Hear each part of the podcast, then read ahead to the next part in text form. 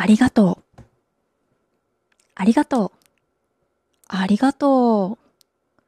皆さん、ありがとうって使います？とりあえずありがとうって言っとけみたいな。ありません？子供にもね、ありがとうって絶対言うんだよ。ありがとうは必ず言ってねって、なんとなく言ってるんですけど、ありがとうは使わないでください。そんな風に言われたら皆さんどうしますか？こんにちは、ビッキーです。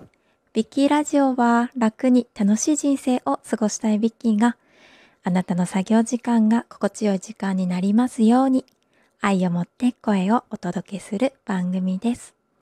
ありがとうを使わない。これはね、どういうことかっていうとですね、ある方から言われたんです。ありがとうっていう言葉はなんか完結をしてしまう気がするから、ありがとうそれだけで終わってしまう気がするから、だからありがとうは死ぬ前に一回だけ言われればいいんです。だからありがとうを使わずにどうか表現してください。どうです？なんて哲学的なって感じでしょありがとうは完結的。ねえとりあえずありがとうを言っておく。ありがとうって言われていい気持ちじゃないですか？気持ちがいい言葉じゃないですか？っていうふうに思ってました。ね、実際言われたら嬉しいでしょ？私嬉しいんですよ。でもね、そのありがとうに、ね、完結してしまう。なんか、最後の一回でいい。そんな考えをお持ちの方もいるんだなと思いまして、それを、それ、そういう出来事があってから、もう挑戦しようと思いまして、なるべくですね、ありがとうっていう言葉を言わないでおこう。他の言葉に言い換えようって挑戦してるわけです。でもですね、本当ありがとうしか出てこないんですよ。実際。なんてありがとうは使いやすい。まあいい意味で適当な言葉なんだろうって思いましたね。ね。でもね、そのありがとうって何なのかって考えると、一緒に美味しいものを食べられて嬉しかった。嬉しい。車に乗せてもらえて助かった。早い対応に救われました。癒された。楽しい時間だった。時間を忘れるほどのいい時間だった。また会いたい。ね、ありがとうじゃなくて、あ、それをそのまま伝えればいいんだと気づきました。むしろですね、その方が私自身がどう感じたかも伝わるのかもしれない。そんな風に今は思ってます。ありがとう。とっても素敵な言葉ですよね。ね、私も使っていきたいし、子供にも絶対相手に伝えてほしいし、そんな言葉なんですが、でもね、もっともっと素直に自分の気持ちを言葉にするっていうこと、あ、これが、あ、なんかもっと大事なことなんだなっていうふうに今ずっとそのありがとう使わない生活を挑戦していて気づいています。ね、子供にも伝わる言葉で言うことって子供もわかりますよね。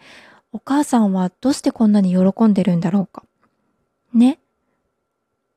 子供も自分の気持ち、自分の行った行動をとても理解しやすくなるんじゃないかなっていうふうに、うん、思いましたね。ありがとう。ありがとう。ありがとう。いや、本当にね、簡単なんです。ありがとうっていうのは。いや、言ってもいいと思います。ね？言っても気持ちのいい言葉だから。嫌なことも何？嫌な言葉じゃないから。うん。でも、そのもっともっと奥にあるもの、それをね、表現していくっていうのは日本人はすごい苦手なのかもしれないですね。その自分のね、気持ちを表現するって苦手じゃないですか。そう。でもね、ほら、手紙を書くように、こんなことがあって、こんなことが嬉しかった。ね。なんか、そう、丁寧に自分の気持ちを言葉に変えていく。いや、そういうのって大人になっても大切で、ね、子供ももっともっとね、大切なんだと思います。はい。今日はちょっと短いですけど、ありがとう使わない。皆さんもですね、ぜひちょっと挑戦してみてください。挑戦してみてください。あら、音が違う。挑戦をしてみてください。うん、自分の気持ちを素直に表現する。いや、本当に難しいです。難しいですけど、うん、とってもいい、とても気持ちのいい、もっともっと気持ちが良くなることなんじゃないかな。自分のことが伝わって。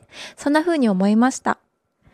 ビッキーラジオは楽に楽しい人生を過ごしたいビッキーがあなたの作業時間が心地よい時間になりますように愛を持って声をお届けしています。心地よい声で心地よいリズムで楽しいことをそして人のぬくもりを感じてもらえるものを配信していきます。